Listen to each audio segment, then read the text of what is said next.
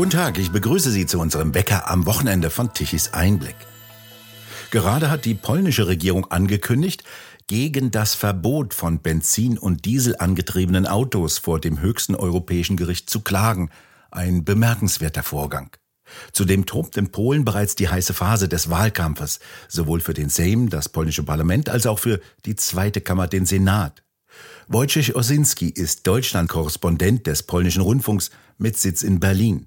Er schreibt auch für Tichys Einblick über polnische Politik und deren Hintergründe. So zum Beispiel vor kurzem, wie das derzeitige Kabinett Morawiecki mit einer parlamentarischen Untersuchungskommission ungesühnte kommunistische Verbrechen aufklären und gefährliche Seilschaften mit Russland zerreißen will. Denn noch immer sind alte Seilschaften aktiv und die sitzen teilweise auch in der EU und schießen von dort gegen die konservative Regierung in Warschau. Herr Osinski, warum klagt jetzt die polnische Regierung gegen das Verbrennerverbot? Naja, wissen Sie, dass die polnische Regierung an dem einen oder anderen Element des Fit for 55-Pakets etwas auszusetzen hat, weiß man ja nicht erst seit heute. Und äh, an dem Verbrennerverbot haben übrigens auch andere EU-Staaten etwas zu bemängeln. Und offenbar geht der Riss in dieser Angelegenheit äh, sogar mitten durch die deutsche Bundesregierung. Äh, es ist nun einmal so, dass einige Elemente dieses Vorhabens umstritten sind. Nur äh, sind es die Polen, die nun Rechtsmittel gegen die neuen Vorschriften vor dem äh, obersten EU-Gericht einreichen wollen, äh, was aber nicht besonders verwerflich ist, nicht wahr? Denn äh, auch wenn jetzt keine hinreichende Erfolgsaussicht besteht, es ist wichtig, wie ich finde, darauf hinzuweisen, dass es für manche Staaten nicht so rasch gehen kann, wie man es sich in Brüssel vielleicht äh, erhofft hatte. Ja, selbst die Grünen in Deutschland äh, mussten sich schließlich äh, zu grundlegenden Korrekturen am Heizungsgesetz bereit erklären. Ja, in der Juli-Ausgabe von Tichys Einblick können wir nachlesen, welche Kosten da auf die deutschen Konsumenten zukämen, nicht wahr? Äh, dies ist eine etwas andere Geschichte, aber im Grunde genommen läuft es auf das Gleiche hinaus, nicht wahr? Es geht um den Zeitplan. Durch die Transformation weg vom Verbrenner hin zum E-Motor stehen sozusagen ja auch in der polnischen Autoindustrie tausende Arbeitsplätze auf dem Spiel. Allein die Zahl der Stellen im Antriebsbereich bei Autobauern, ja doch insbesondere auch bei Zulieferern, nicht wahr, wo Polen recht stark ist, äh, wird, so zumindest die Prognose, um circa 20 Prozent sinken nicht wahr? Also hinzu käme ein Personalabbau im Kfz-Handel und Kfz-Service. Dort arbeiten Hunderttausende polnische Beschäftigte. Ja. Der Reparaturbedarf ist bei Verbrennern, äh, das ist ein offenes Geheimnis, weitaus größer als bei den bisher vorgeschlagenen Alternativen.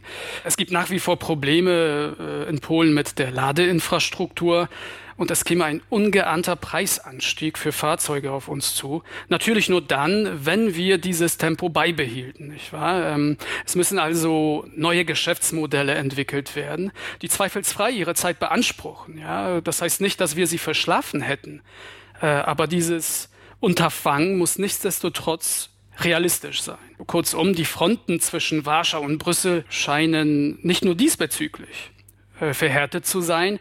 Ich sage bewusst Fronten, ja, ich äh, verwende die Mehrzahl, weil es gleich mehrere sind. Äh, gegen Polen werden bekanntermaßen derzeit in vielerlei Hinsicht schwerste Geschütze aufgefahren. Ja, unter anderem Streitgegenstand ist eine Disziplinarkammer der polnischen Justiz, die weg soll.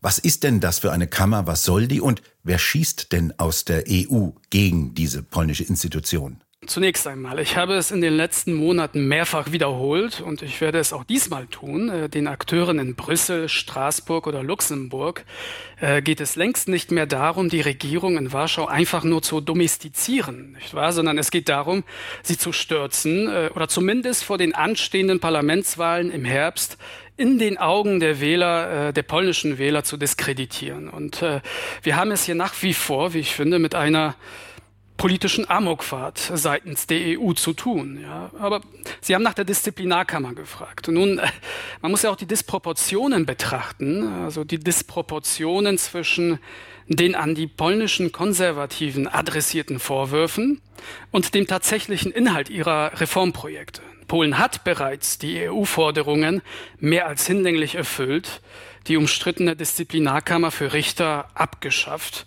damit gleichsam auf einen gewissen Teil ihrer Souveränität verzichtet. Ja. Und dennoch schreiben die linken Gazetten in Deutschland oder Österreich nach wie vor, dies sei ein Etikettenschwindel, ja, damit Brüssel die äh, EU-Milliarden locker mache. Also entschuldigen Sie diese kolloquiale Ausdrucksweise, aber im Grunde genommen ist es ja so. Ähm, es muss ein Kontrollgremium geben. Ja. Es kann nicht ganz abgeschafft werden.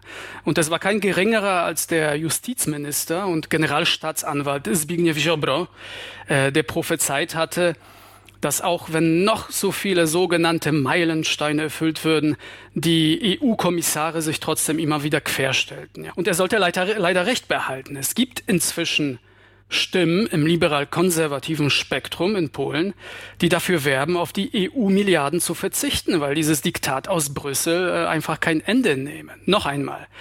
Also die Justizreform äh, hielt schon vor der Abschaffung der Disziplinarkammer sämtliche demokratische Standards ein.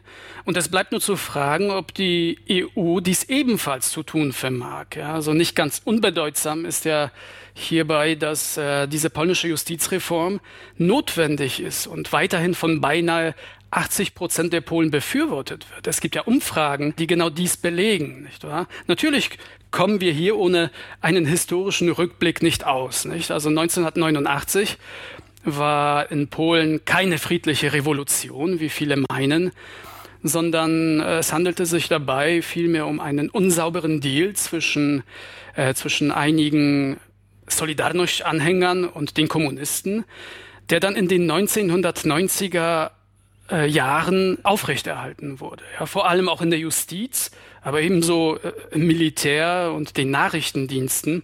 Dann waren in der vermeintlich freien Dritten Republik die Postkommunisten wieder an der Macht.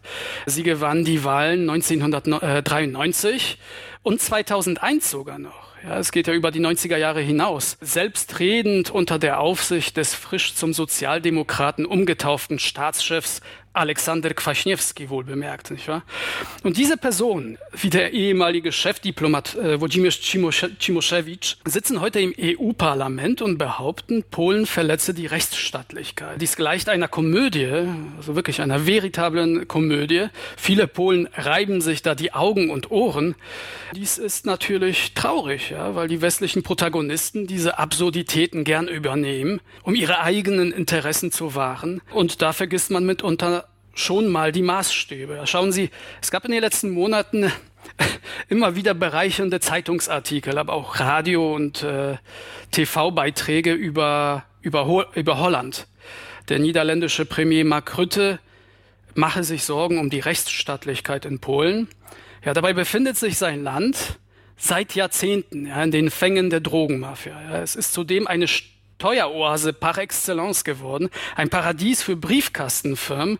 Und ich möchte jetzt nicht ausschweifen und, und über die jüngsten Vorfälle im EU-Parlament sprechen. Ja, aber die, die Liste ließe sich ja äh, beliebig verlängern. Ja, aber wir müssen da schon ein wenig auf die Bewertungsmaßstäbe achten. Oder dürfen reichere Länder einfach mehr? Also ich weiß es nicht. Also gerecht wäre es keineswegs. Es handelt sich ja auch um einen Kampf der linken polnischen Truppen in der EU gegen die konservative Regierung in Warschau. Was sagen denn die Wähler in Polen dazu? Die polnische Wählerschaft ist da sehr polarisiert und steht sozusagen zwischen zwei Fronten nicht wahr? Obwohl das Ganze ein wenig komplizierter ist. Und äh, es gibt inzwischen auch einen dritten Gewinner, das ist die Konföderatia, die Konföderation, ähm, die ebenfalls äh, sehr EU-kritisch ist, aber natürlich an solchen Stellen, äh, wo man auch EU-kritisch sein darf, nicht wahr? Es geht mitunter auch um die Migrationspolitik, ein viel diskutiertes Thema derzeit im polnischen Wahlkampf. Wissen Sie, ich versuche es mal ganz salopp in Worte zu fassen. Also bei uns in Polen gibt es keine islamistischen Anschläge. Es gibt aber auch keine, und dies ist mit einem Ausrufezeichen zu versehen, es gibt bei uns auch keine Anschläge auf Flüchtlingsunterkünfte oder generell Attacken auf Migranten. Ja. Dies verdeutlicht, dass Polen einen sehr realitätsnahen Zugang zur Migrationspolitik hat. Und da kann die, Kon die Konföderation punkten, wie ich finde. Und deshalb gibt es auch in diesem Zusammenhang häufig Diskrepanzen mit Brüssel. Ja, das ist ein, eine weitere Front, die ja, vor, vor einer Woche, vor ungefähr einer Woche äh, geöffnet wurde. Warschau ist nur bedingt mit dem jüngsten Kompromiss in der Asylpolitik zufrieden. Ja, also da sind, äh, da ist die Partei, die regierende Partei Recht und Gerechtigkeit, äh, der Koalitionär Souveränes Polen, die heißen ja heute inzwischen Souveränes Polen und nicht Solidarisches Polen, um nochmal zu betonen, auf ähm, welche Standpunkte man pocht. Ja. Und die Vereinigten Konservativen sind mit dem jüngsten Kompromiss in der Asylpolitik unzufrieden. Ja. Und das aus einem ganz einfachen Grund. Der angestrebte Solidaritätsmechanismus ist unsolidarisch. Nicht? Es ist gut, dass es Asylverfahren bereits an den EU-Außengrenzen geben wird.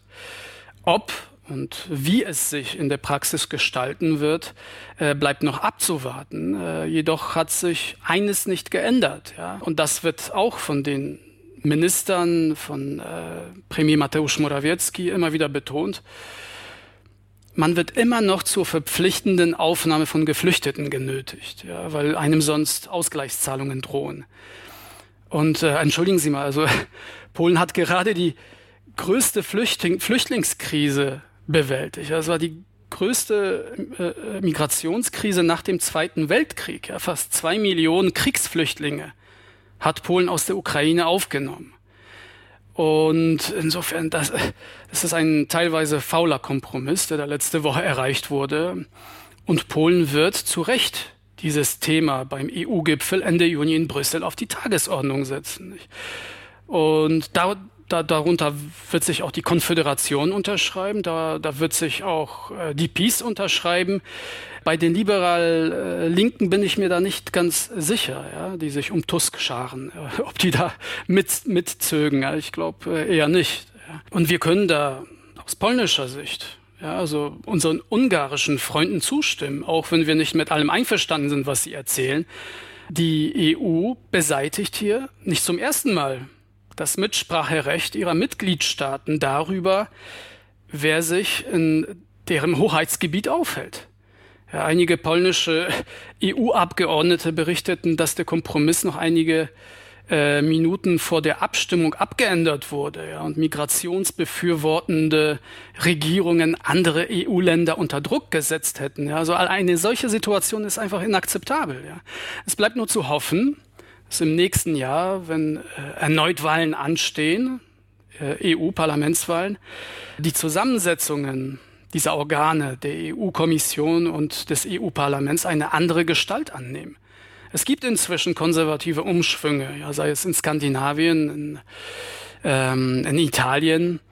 Und es ist schon seltsam, ja, wenn linke Populisten in Straßburg, von denen einige obendrein mit Korruptionsvorwürfen konfrontiert werden, ja, eine souveräne polnische Regierung nur deshalb als untragbar erachten, weil sie nicht mit der aktuellen EU-Politik einverstanden ist. Ja. Die leben doch in einer völlig anderen Realität. Also wir sind, wir Polen sind ein ganz normales Land, ja, und wir möchten es bleiben. Polen ist ja wirtschaftlich beeindruckend erstarkt. Sehen Sie dann jetzt eine wirkungsvolle Gegenkraft in den Ländern Polen, Ungarn und zum Beispiel auch Italien gegenüber dem Moloch Brüssel? Ja, das ist eine gute Frage. Ich glaube, dass auch die westlichen Länder Europas äh, oder generell die westlichen Länder schon ihre Probleme damit hätten, wenn Polen sozusagen von diesem sinkenden Schiff tatsächlich spring, springen würde, nicht wahr? Oder es ver verließe. Ich glaube nicht, dass Menschen, die an den äh, wirtschaftlichen Erfolg beispielsweise des Fit for 55 Pakets glauben, äh, sich Sorgen um die Zukunft der Wirtschaft in Europas machen. Aber Fakt ist, dass eventuelle Sanktionen oder weitere Sanktionen gegen Polen auch Deutschland treffen würden. Ja, also Polen ist mittlerweile der fünftgrößte Handelspartner Deutschlands. Ähm, hinter China, den Niederlanden, den USA, äh, Frankreich, ja, und ich glaube seit seit einem Jahr erstmals vor Italien. Ja, also das Handelsvolumen erreicht Rekordwerte. Ja, und äh, der deutsche Handel mit Polen wuchs zuletzt um ein Fünftel. Ja, also das Ostpolen lag als viertwichtigster Importpartner Deutschlands nur knapp hinter den USA. Ja, das heißt, ja, aber die Polen nehmen schon wahr, dass sich da bestimmte EU-Institutionen sehr, sehr politisiert haben, dass äh, sich dadurch auch Kanäle verschafft werden für bestimmte Ideologien. Ja. Äh, sind bestimmte neomarxistische Tendenzen zu beobachten. Ja, es werden auch unzählige Fake News produziert über Polen, ja, über vermeintlich LGBT-freie Zonen. Ja, also, und dies wird in Warschau natürlich mit wachsender Sorge nach wie vor betrachtet. Werfen wir noch am Schluss einen Blick auf einen Treppenwitz der Geschichte. Umweltschutzgruppen auch aus Deutschland fordern die Stilllegung der Braunkohlekraftwerke und der Tagebaue in Polen. Dabei spielen die jetzt mittlerweile eine wesentliche Rolle in der Stromversorgungssituation auch in Deutschland. Von Polen kommen erhebliche Mengen an sogenanntem Braunkohlestrom. Wenn jetzt diese Kraftwerke auch abgeschaltet werden, dann trifft das hier die Stromversorgungssituation in Deutschland in ganz erheblichem Maße ein Treppenwitz der Geschichte. Das ist in der Tat eine bezeichnende Ironie der Geschichte. Es ist tatsächlich so, hier berühren wir im Grunde genommen schon das nächste Problem. Also für Brüssel wohlgemerkt, vielleicht auch für Deutschland, weil Polen unter anderem auch aufgrund der Energiekrise eine beispielsweise eine autonome Atompolitik führen möchte. Ähm, der erste Atommeiler soll in ungefähr zehn Jahren in Pommern ans Netz gehen, wenn die anderen beiden Standorte hinzukämen, sollen circa 30 Prozent des polnischen Strombedarfs durch Kernenergie gedeckt werden. Ja, das heißt, Polen führt hier eine autonome äh, Energiepolitik, ja, und in Brüssel begegnet man dem atomaren Sinneswandel Polens ja nicht gerade mit Wohlwollen. Ja, ich habe darüber geschrieben und ähm, mit dem russischen Angriff auf die Ukraine hat dieses Thema, das Thema Energiesicherheit, an Dringlichkeit zugenommen. Äh, es geht aber und das würde ich vielleicht abschließend doch mal unterstreichen wollen. Es geht hierbei nicht nur um die Energiekrise oder um jedwede Klimaaktivisten, ja, die sich sehr seltsam benehmen hier in äh, Deutschland und die behaupten wollen, äh, Atomenergie sei unökologisch. Also wir wissen, dass es Unsinn ist. Ja. Es geht vielmehr darum, dass Moskau Russland immer schon an einer Schwächung der westlichen Atommächte interessiert war. Ja. Und Russland äh, wollte schon immer den Ausbau der Kernenergie im Westen äh, aus dem gleichen Grund verhindern aus dem diverse EU-Politiker der aktuellen polnischen Atompolitik mit einem gewissen Misstrauen begegnen. Nicht wahr? Also vermeintlich unbedeutende oder kleinere Staaten, ja, die plötzlich eine autonome Energiepolitik führen, ja, kostengünstig ihre eigene Energie produzieren, lassen sich in vielerlei Hinsicht nicht mehr so leicht in Schach halten, ja, sage ich immer. Und ja, kurzum, um es auf eine pointierte Formel zu bringen, der in Deutschland unlängst vollzogene Atomausstieg kommt Moskau sehr entgegen wahrscheinlich.